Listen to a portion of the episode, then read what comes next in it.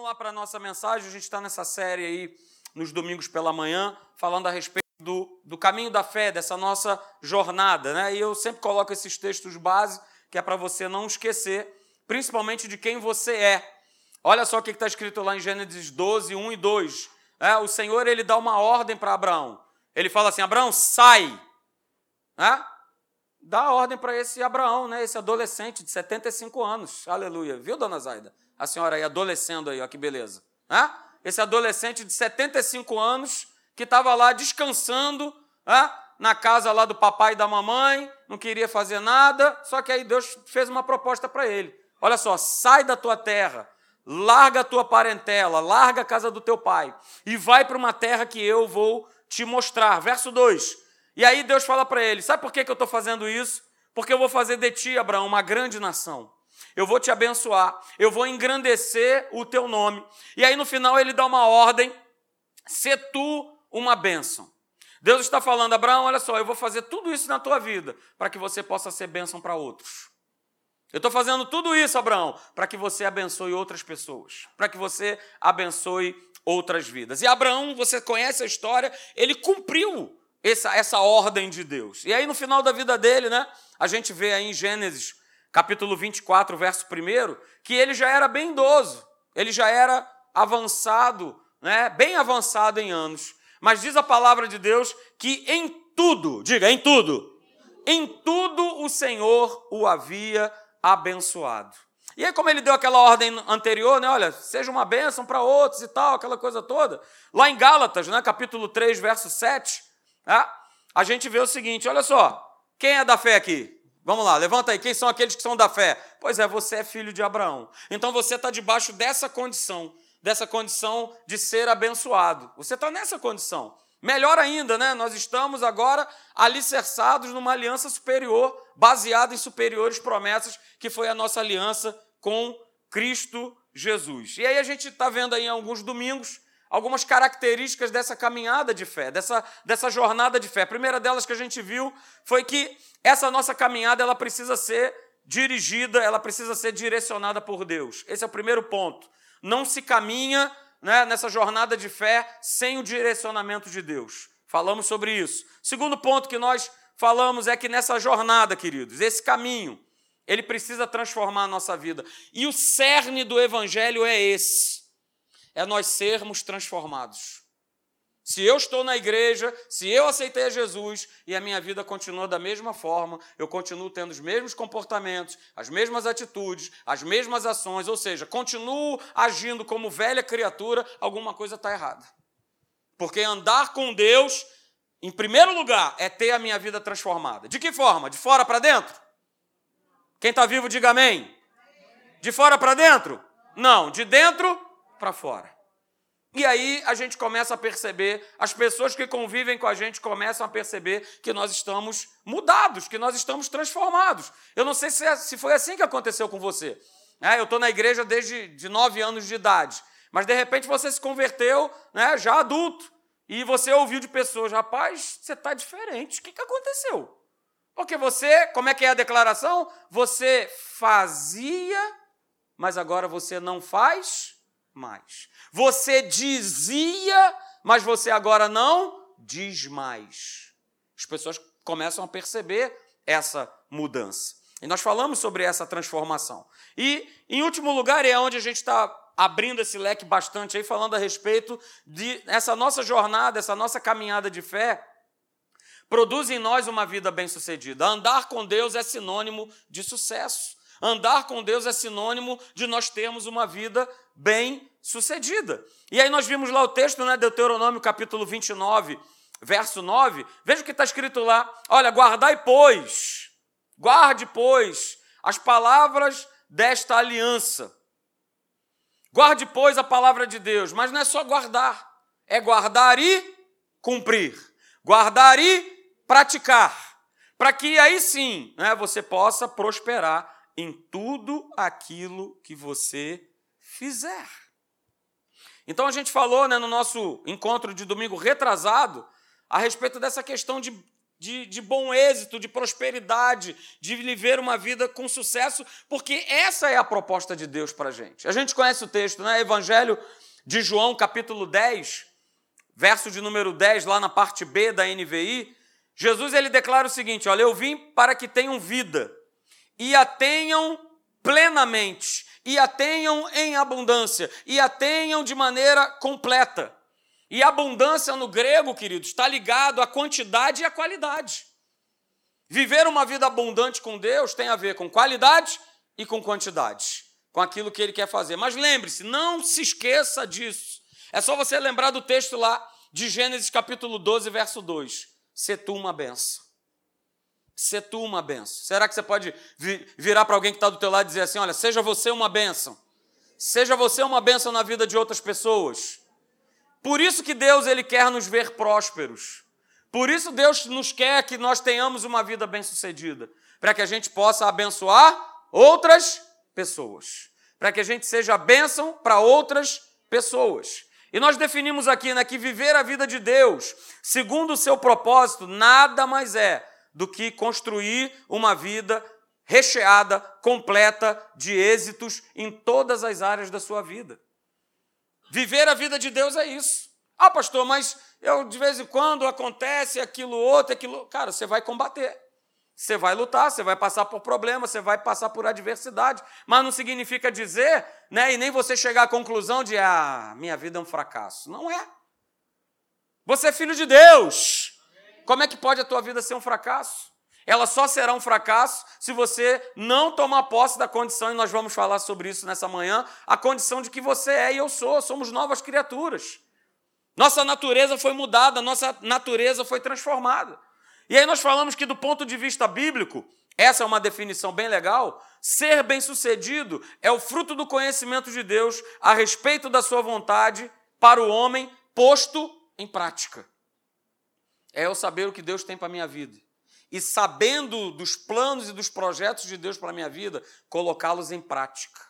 Praticar, obedecer, continuar né, crendo, executar esses planos, porque não adianta nada. Eu e você, nós recebemos uma direção de Deus e nós não acreditarmos, e não nós executarmos, e nós não obedecermos. Não vai adiantar de nada. Uma certa ocasião, né, Deus colocou no meu coração, me mostrou lá uma foto minha, fardado, num passaporte. E aí eu falei, Senhor, o que é isso? E Deus ele foi me mostrando até chegar ao ponto, né, por uma série de, de placas que ele foi levantando ao longo da jornada, de que eu iria para a África. Mas eu poderia simplesmente não querer. Eu simplesmente poderia recusar. Não, tá, tá bom aqui do jeito que eu estou, gostando da minha igreja, gosto tanto das pessoas, o que, que eu vou encarar lá na África? Como é que vai ser? E tal, algo diferente, um desafio novo, e como é que vai ser essa coisa toda? Né? Eu lembro bem a gente chegando lá no aeroporto e a gente está na estrada, e passou cinco, e passou dez, e passou quinze minutos, e a gente olhou um para o outro e falou assim: Meu Deus, cadê a cidade? Porque a gente só vê deserto. É só uma estrada no meio do nada, deserto para um lado, deserto para o outro. Cadê a cidade? Cadê? É, a gente ficava pensando nisso tudo. Mas Deus ele foi mostrando e foi falando assim: garoto, eu tenho um plano para você. Lá do outro lado. E aí, chegando lá, é que eu fui descobrir, eu topei o plano, né? A minha família topou o plano e aí nós fomos descobrir lá do outro lado que o plano era ajudar o pastor namibiano que estava lá, salvar a vida da esposa dele, ver um camarada que aqui no Brasil ele era feiticeiro e o camarada passou anos e anos, a esposa orando por ele aqui e o camarada foi se converter lá na Namíbia. Olha só, olha como é que Deus faz. Foi, converter, foi se converter do outro lado de um continente. Deus ele faz e é do jeito dele, e a gente precisa só obedecer aquilo que ele fala para a gente. Não foi assim com Josué, a gente colocou essa passagem aqui, Josué capítulo 1, verso de número 5. Olha o que, que diz o texto. Josué, olha só, ninguém será capaz de impedir a tua marcha enquanto você viver, pois eu estarei ao teu lado, assim como eu estive com Moisés. Eu não vou te abandonar e nem vou deixar de ajudar a você. Verso 6. Olha, mas você precisa fazer uma coisa: seja forte e corajoso. E aí, olha o que Deus fala para Josué, olha, você terá sucesso como chefe do meu povo e vai conquistar a terra que eu te prometi. Verso 7. Veja lá, basta que você seja forte e valente e tenha o cuidado de quê? De obedecer todas as leis que Moisés te ordenou. Se você quer ter sucesso, Josué, em tudo o que você vai fazer, seja obediente a todos os pontos da lei, sem nenhum desvio, nem para cá ou para lá. Verso 8: Não se canse de lembrar ao povo as leis desse livro, e você mesmo trate de meditar nelas todos os dias e todas as noites, para ter certeza de que está sendo obediente em tudo o que está escrito. E só assim, Josué, você poderá ter sucesso. Percebeu, né? Como nós falamos, a ligação entre obediência e sucesso? Obediência ao quê? A quem? Obediência à palavra de Deus. Obediência à palavra de Deus, queridos. Porque, ó, nós falamos, não existe sucesso, não existe bem, vida bem-sucedida, não haverá bom êxito, não vai haver prosperidade sem obediência à palavra de Deus.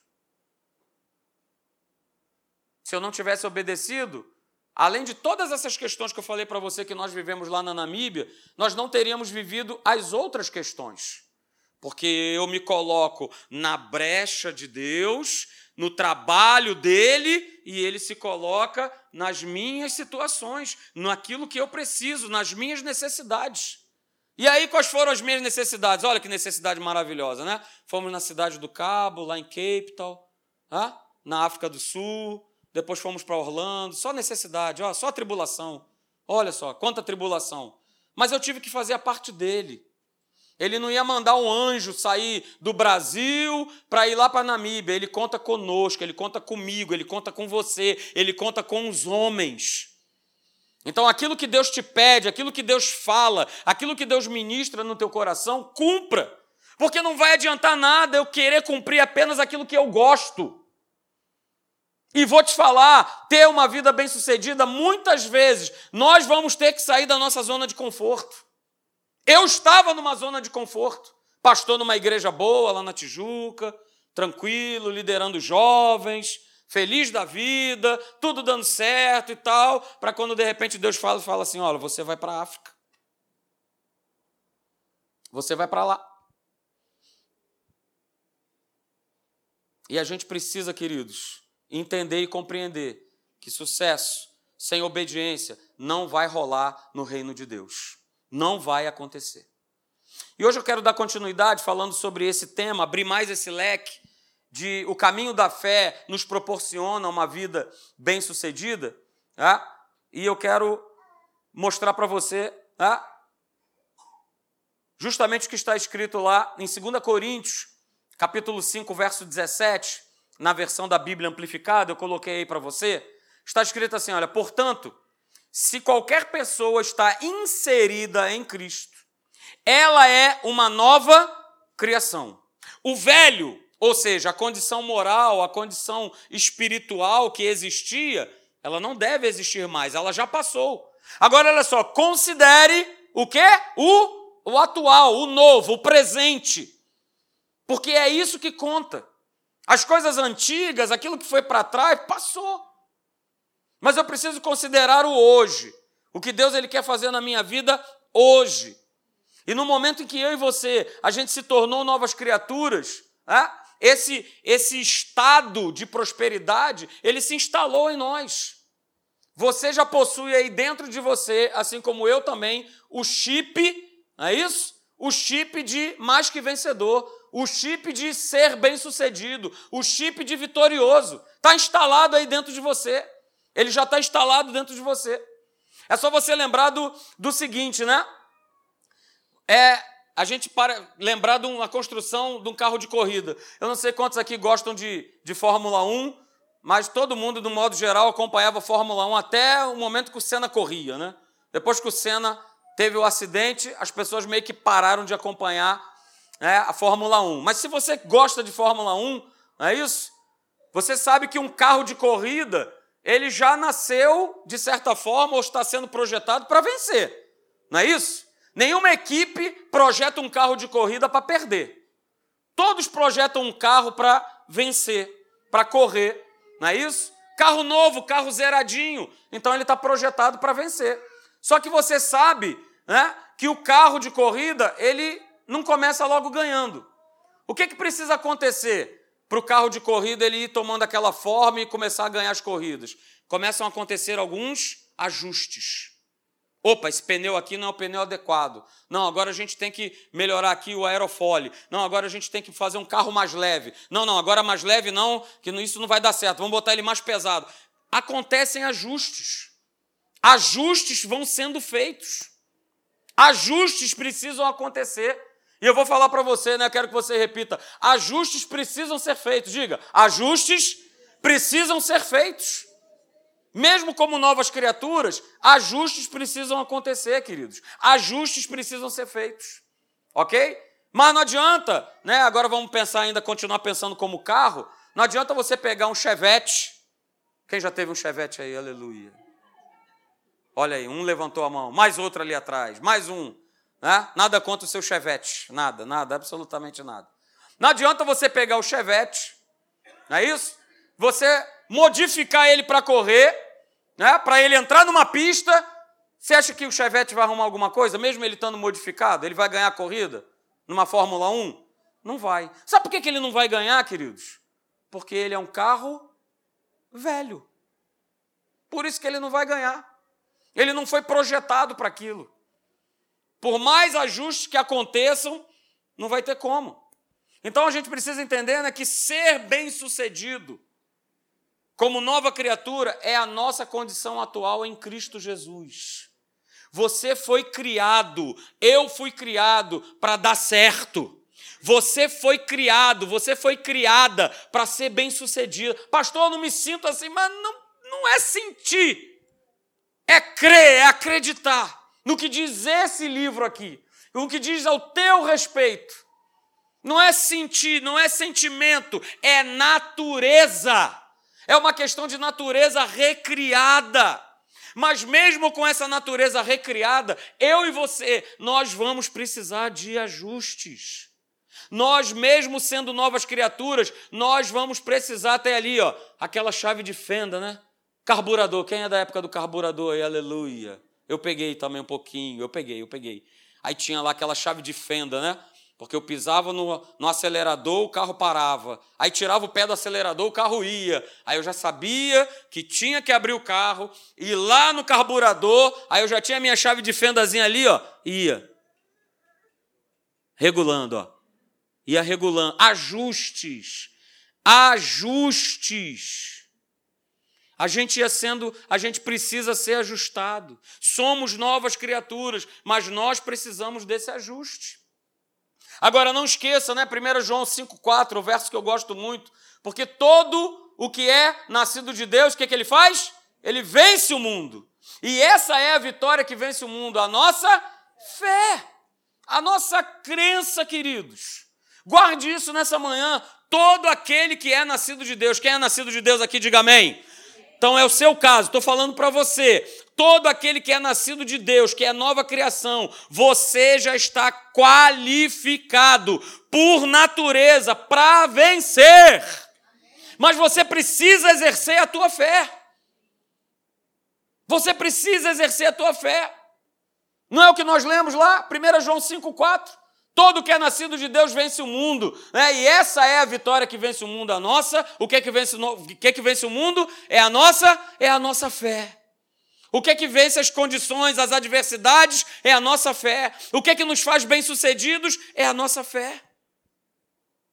E a gente precisa guardar que esse exercício de fé não é só para alcançar promessas.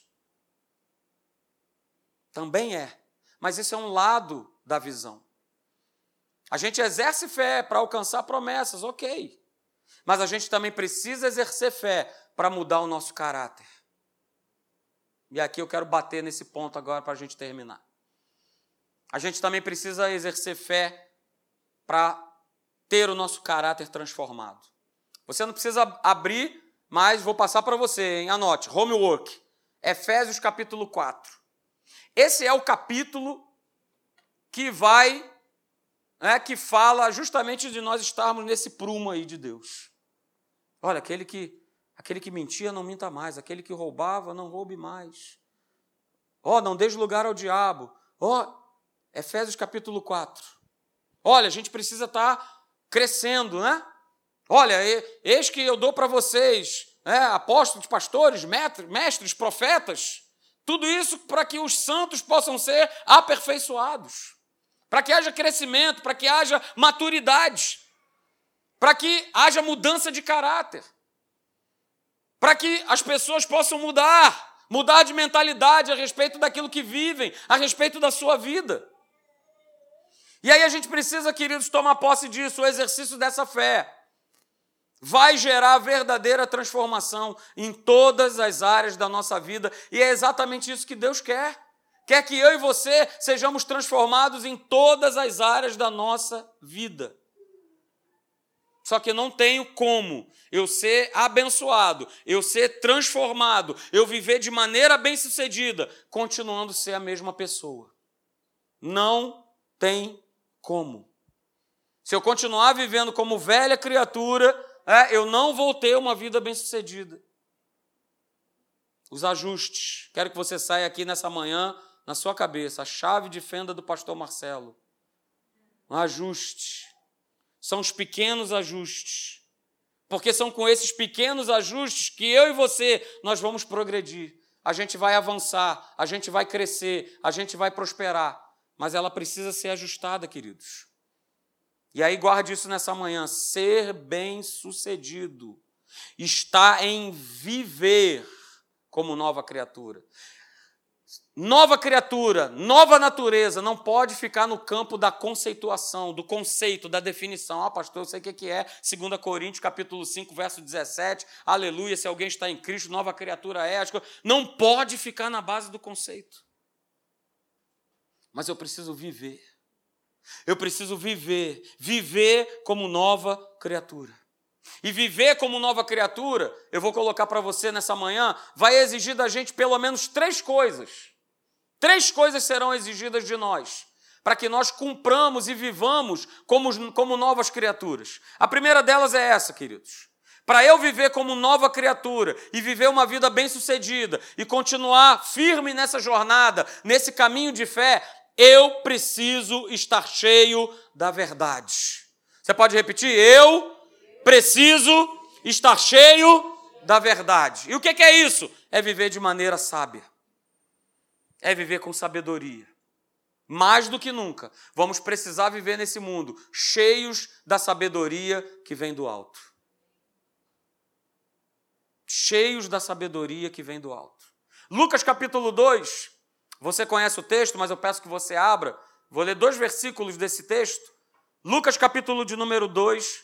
Vou ler o verso 40 e vou ler o verso 52. Abra, por favor. Lucas, capítulo de número 2, verso 40. Falam praticamente a mesma coisa. E o verso 52. Veja lá o que, que diz. Lucas 2,40 diz assim, falando a respeito de Jesus: Crescia o menino e se fortalecia enchendo-se de sabedoria, e a graça de Deus estava sobre ele. No verso 52, mais uma declaração a respeito de Jesus. E crescia Jesus em sabedoria, estatura e graça diante de Deus e dos homens. Queridos, o próprio Senhor Jesus, mesmo na sua adolescência, ele reconhecia que ele precisava estar cheio da verdade. E já era notório diante dos homens de que aquele menino ele estava crescendo não só em tamanho, mas ele estava crescendo em sabedoria e em graça. E querido, se essa não for a prioridade da minha vida, eu me encher da verdade, me encher de sabedoria, eu nunca vou ver o resultado, eu nunca vou experimentar qual é o fruto de uma vida bem-sucedida. E aí eu pergunto para você: Jesus foi ou não foi bem-sucedido? Foi. E muito bem-sucedido. A prova disso, sabe qual é? Eu e você, nós estarmos aqui nessa manhã. É a prova do quanto ele foi bem-sucedido. Porque ele cumpriu o propósito. Lá em Provérbios, Capítulo 3, verso 13. Se você quiser abrir, você pode abrir. Eu vou ler agora alguns textos. Eu vou ler na versão da Bíblia Viva. Provérbios 3, 13. Ok? Eu vou ler na versão da Bíblia Viva e lá diz assim: olha, o homem que encontra a sabedoria e descobre a verdade, que é a sabedoria, é um homem feliz. A sabedoria produz muito mais benefícios do que o ouro ou a prata mais finos. Ela vale mais do que pedras preciosas. Não existe nada nesse mundo que valha tanto quanto ela. Veja o que ela oferece ao homem: uma vida longa e tranquila, com riquezas e honras, prazer e paz por onde quer que o homem vá. A sabedoria é como uma árvore cujos frutos dão vida a quem come, ou seja, para aqueles que praticam. Feliz, abençoado, próspero é a pessoa que sempre come desses frutos. Queridos, esse texto está falando do resultado de viver uma vida sábia. O resultado de alguém que busca estar cheio da palavra, estar cheio da sabedoria de Deus. Ok? Mas talvez você esteja se perguntando: poxa, mas eu vim aqui nessa manhã para resolver problema. Pastor, eu estou com um caminhão de problemas. O que, que tem a ver com isso? Tem tudo a ver. Porque se você tiver a sabedoria que vem do alto, queridos, o Senhor, o Espírito Santo, ele vai te direcionar, ele vai te guiar para você fazer exatamente aquilo que vai te abençoar, que vai resolver os teus problemas.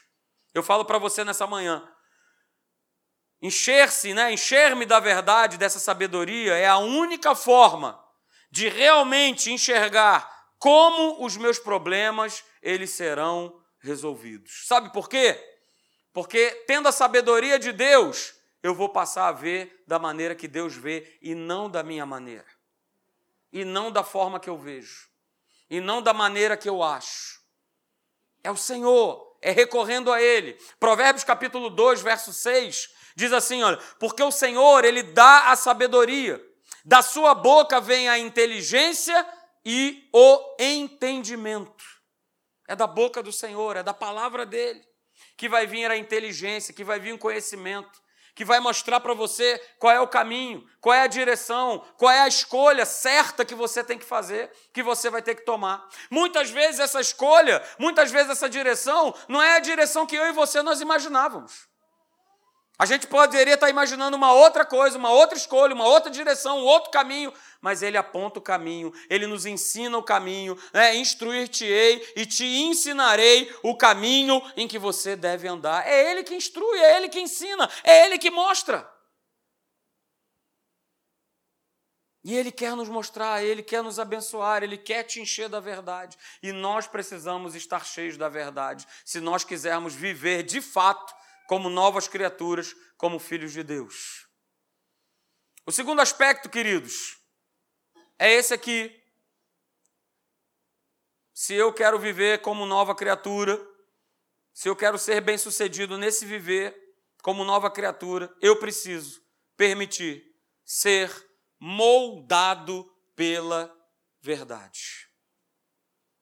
Eu preciso ser moldado pela verdade. Abra comigo lá no livro do profeta Jeremias, Jeremias capítulo 18. Você também conhece o texto? Jeremias 18, a partir do verso 1. Abra, por favor, Jeremias, capítulo 18, a partir do verso 1.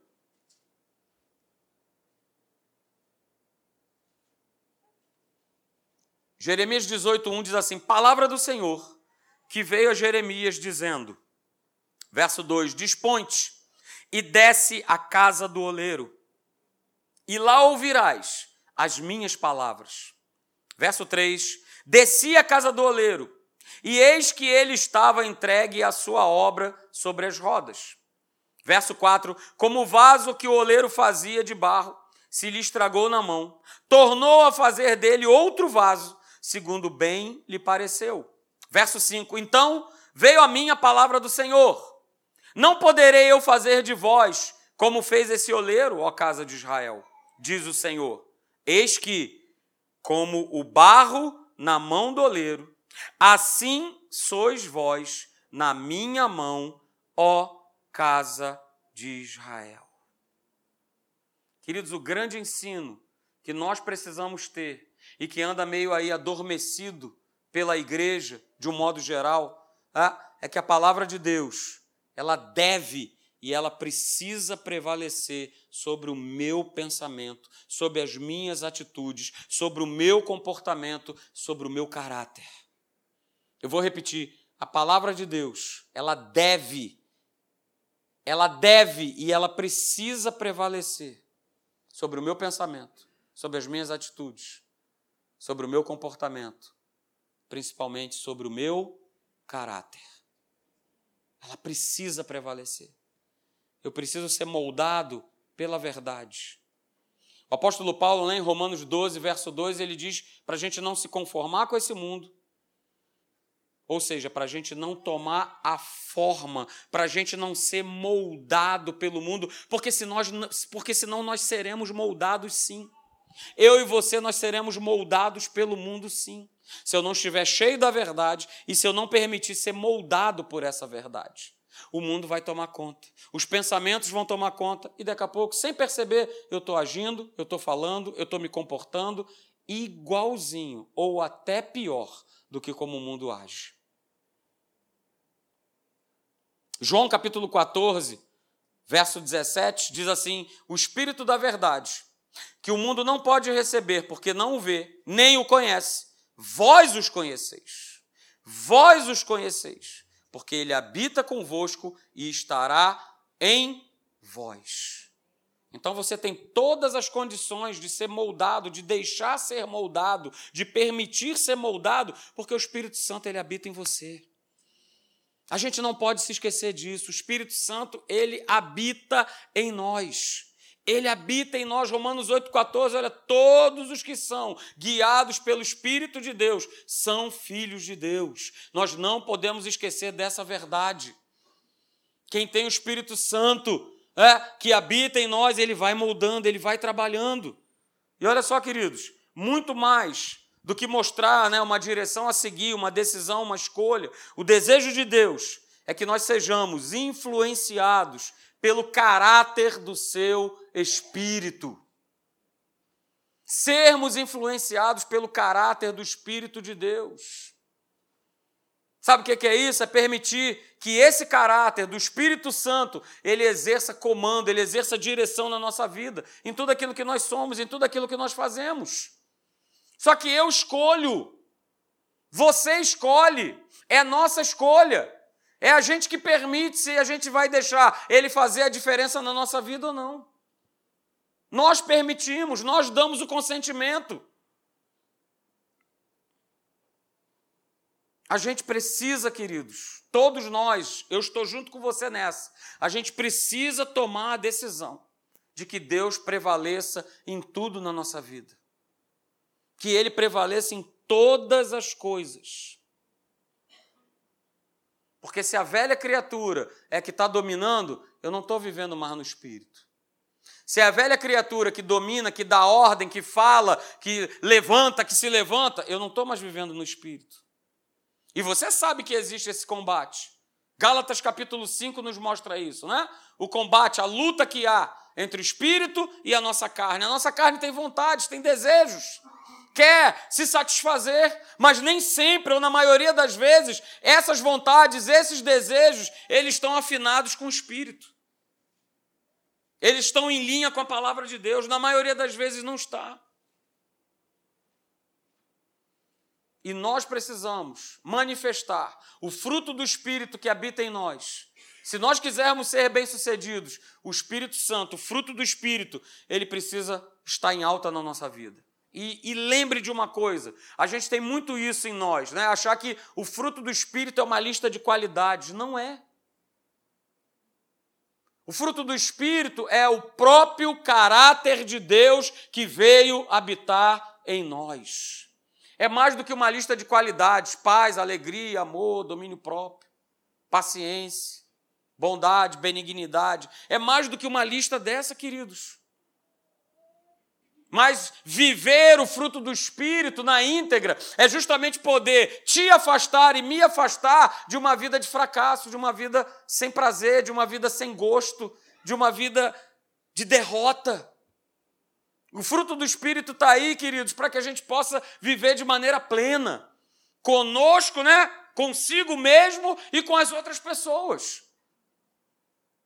Por isso, se quiser ser bem sucedido, né, lembre-se que o fruto do Espírito, ele habita em você. Mas é decisão nossa, é escolha nossa. O que que nós vamos, o que que nós temos alimentado? O que que você tem alimentado? O apetite da tua carne ou você tem alimentado o teu espírito? Porque aquele que tiver mais forte nessa batalha, recebendo mais alimento, é o que vai prevalecer. É assim que acontece. É exatamente assim. Quando eu estou fraco com Deus, quando eu me distancio de Deus, né, parece que tudo vai acontecendo, né? tudo vai piorando, tudo vai. Ah, por quê? Porque eu estou distante. A minha carne está prevalecendo, as minhas lutas, os meus problemas estão prevalecendo. Mas quando eu começo a me alimentar, espiritualmente falando, né, me coloco em posição como nova criatura, como viver como nova criatura, cheio da verdade, pode bater o raio, o vento, o que tiver a gente se mantém de pé e a gente segue adiante. A gente não para.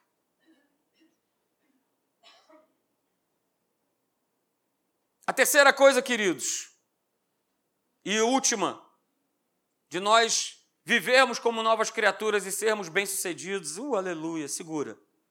Eu preciso exercer a verdade a qualquer custo. Eu preciso exercer a verdade a qualquer custo, a qualquer preço. Olha essa frase aqui de Martim Lutero, que legal. Ah? Veja o que, que ele declarou, né, o pai da igreja protestante. Veja o que ele diz. Ele diz assim: olha, a paz, se possível, mas a verdade, a qualquer preço. Sabe o que, que Martinho Lutero estava querendo dizer com isso? Ele estava querendo dizer o que está na palavra. Nem sempre é possível andar em paz com os homens, é verdade? A própria palavra de Deus diz o seguinte: olha, no que depender de vós, andai em paz com todos os homens. O que, que a palavra de Deus quer dizer? Nem sempre vai depender de mim de você. Muitas vezes vai depender de uma outra pessoa. Então ele declara: olha, a paz, se possível, mas a verdade, a palavra de Deus, ah, essa eu tenho que levar a cabo a qualquer preço, a qualquer custo. Eu não posso abrir mão dessa verdade, eu não posso fugir dela, abrir mão dela. Eu não estou querendo dizer que você tem que abrir mão da paz, de viver em paz com as pessoas, não é isso. É que viver em paz muitas vezes não depende de nós. Mas viver a verdade só depende de você. Viver a verdade não depende de uma outra pessoa viver no seu lugar. Mas depende de você, depende de mim, depende de cada um de nós. Então, viva a verdade, exerça a verdade a qualquer custo, a qualquer preço. Porque, queridos, a palavra de Deus, viver essa verdade, ela é a única forma de evitar né, que a subjetividade, que a opinião pessoal venham governar a minha vida. E hoje o que mais se tem na igreja é isso. É o que eu acho, é o que eu penso. Pastor, devia ser feito desse jeito, devia fazer assim. Por que, que não faz assado? Porque eu acho desse jeito, eu acho dessa forma, eu penso desse jeito, eu vejo dessa maneira, eu acho assim, eu acho assado. Mas o que, que a palavra de Deus diz? O que, que ela fala? O que, que ela mostra? E muitos, queridos, infelizmente, não querem renunciar né, à, à sua vida de muitas vezes de prazeres carnais, de pecado e seguir aquilo que a palavra nos ensina. Parece que as pessoas estão separando, não, deixa eu separar aqui qual é a boa parte do evangelho. Ah, isso aqui me agrada. Então, isso aqui eu vou viver, porque afinal de contas me agrada muito. Me agrada bastante, me agrada demais. Poxa, entrega, né? Entrega o teu caminho ao Senhor, confia nele, o mais ele fará. Poxa, olha, crê no Senhor Jesus, será salvo toda a tua casa. Pô, pastor, recebi já. Já recebi. Ele vai suprir cada uma das minhas necessidades. Eu sou mais que vencedor. Uh, aleluia! Que maravilha! Mas isso são partes do Evangelho. Mas eu preciso pegar a verdade, o Evangelho como um todo. Quer ver, quer ver só uma coisa? Abra lá comigo em Mateus, capítulo 5, do verso 22 ao verso 24. Mateus 5, do verso 22 ao 24. Tomara que você ainda tenha aí esse texto na sua Bíblia, não tenha rasgado, tá? Mas está escrito aí. Quer você queira ou quer não. Mateus 5, verso 22 ao 24. No verso 22 diz assim: Jesus está falando no Sermão da Montanha, né, no Sermão do Monte. Ele diz assim: Olha, eu, porém, vos digo que todo aquele que, sem motivo, veja, sem motivo, se irá contra o seu irmão, estará sujeito a julgamento. E quem proferir um insulto a seu irmão estará sujeito a julgamento do tribunal, e quem lhe chamar. Tolo estará sujeito ao inferno de fogo. Verso 23: Se, pois, ao trazeres ao altar a tua oferta, ali te lembrares de que teu irmão tem alguma coisa contra ti, olha aí, deixa perante o altar a tua oferta, vai primeiro reconciliar-te com teu irmão, e então, voltando, faze a tua oferta. Pastor, essa eu não gostei. Não, não gostei. Isso aqui não. Isso aqui coloca de lado. Não, isso aqui eu não quero. Mas foi ele que, ele que me prejudicou, foi ele que falou mal de mim, foi ele que fez, foi ele que isso, aquilo, outro, foi ele que fez. Por que, que sou eu? Sou eu que vou ter que procurar ele para reconciliar. Mas é o que está escrito. E o que está escrito é o? Olha, baixinho, né? É o que vale. É, parece que isso aqui não vale muito, né? Nos tempos de hoje, então, ah, pastor, você, você é taxado como bobo, como, como otário. Eu vou ter que pegar lá e falar com ele, pô, cara, você me perdoa. Porque eu quero chegar ali diante, na frente ali do altar e entregar a minha oferta e estar tá com meu coração limpo, sem ter nada contra ninguém. Mas está escrito. Verdade a qualquer preço. Ou isso não é verdade? Ou isso não faz parte da verdade? Vamos continuar lendo, tá bom aqui a leitura, aleluia. Pula agora para o verso 39 aí desse mesmo capítulo. Verso 39 diz: Jesus falando, tá? próprio Senhor Jesus declarando, ele disse o seguinte: Olha, eu, porém, vos digo: não resistais ao perverso, mas a qualquer que te ferir na face direita, ah, pastor, eu dou um boxe de esquerda, o senhor nem sabe. Eu tenho um soco inglês maravilhoso, que quando o camarada ele já, ele já manda da mesmo, eu já mando de volta. É isso que está escrito? Se alguém te ferir na face direita, volta ele também a outra. Pastor, isso não é evangelho. Não, não, não, não, não, não, não. não. De forma nenhuma. Não, de jeito nenhum. Não é possível. Não, mas a gente colocou aqui, está escrito, né? Eu preciso exercer a verdade a qualquer custo. Não é a verdade que eu quero, mas é a verdade na sua totalidade, a verdade da palavra. Ao que demandar contigo e tirar-te a túnica, deixa-lhe também a capa. Se alguém te obrigar a andar uma milha, vai com ele duas. Dá a quem te pede, não voltes as costas ao que deseja que lhe emprestes. Ouvistes o que foi dito: amarás o teu próximo e odiarás o teu inimigo. Eu, porém, vos digo, Jesus declara: amai os vossos inimigos. Jesus, pastor, o que, que Jesus estava usando para falar um negócio desse? Ele não estava, ele não estava normal, não é possível. Como assim eu vou amar o meu inimigo? Não. Como assim eu vou orar pelos que me perseguem? Verso 45. Ah, vocês vão fazer isso para que vocês se tornem filhos do vosso Pai Celeste. Porque ele faz nascer o seu sol sobre maus e bons. Eu já contei aqui minha experiência para você. Eu já contei. Já contei. Camarada do trabalho, lá me cricrizando, me perturbando. E quando eu saí da sala, falei: Ah, é? Agora é que ele vai ver só. Que eu não vou fazer, eu vou fazer operação padrão, tartaruga, vou fazer o básico do básico, basicão, e aí Jesus veio justamente, o Espírito Santo veio justamente com essa palavra aqui, ó. Ele me fez lembrar ontem preparar essa mensagem. Ele é que faz nascer o sol sobre maus e bons. E na época lá do meu trabalho, ele falou assim: Ô bonito, deixa eu te falar uma coisa, eu não morri só, só por você, não, que é pastor, que é sei lá o que das quantas. Isso pouco importa. Eu não morri só por você, eu morri também por ele. Eu também morri por ele. E aí, quando Deus enquadra, né, ó.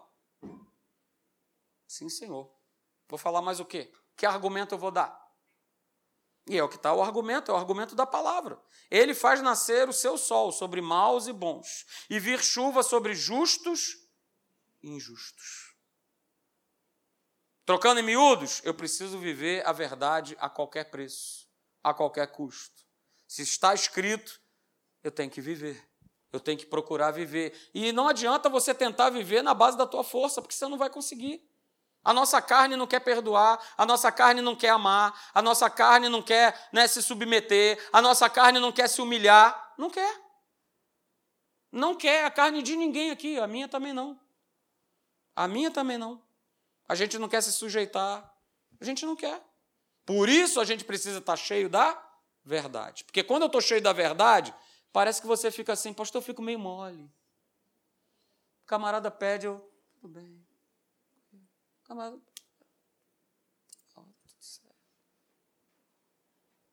Quer ser feliz ou ter razão? Ah. Mas para eu ser feliz, eu preciso cumprir na sua totalidade o que diz a palavra de Deus.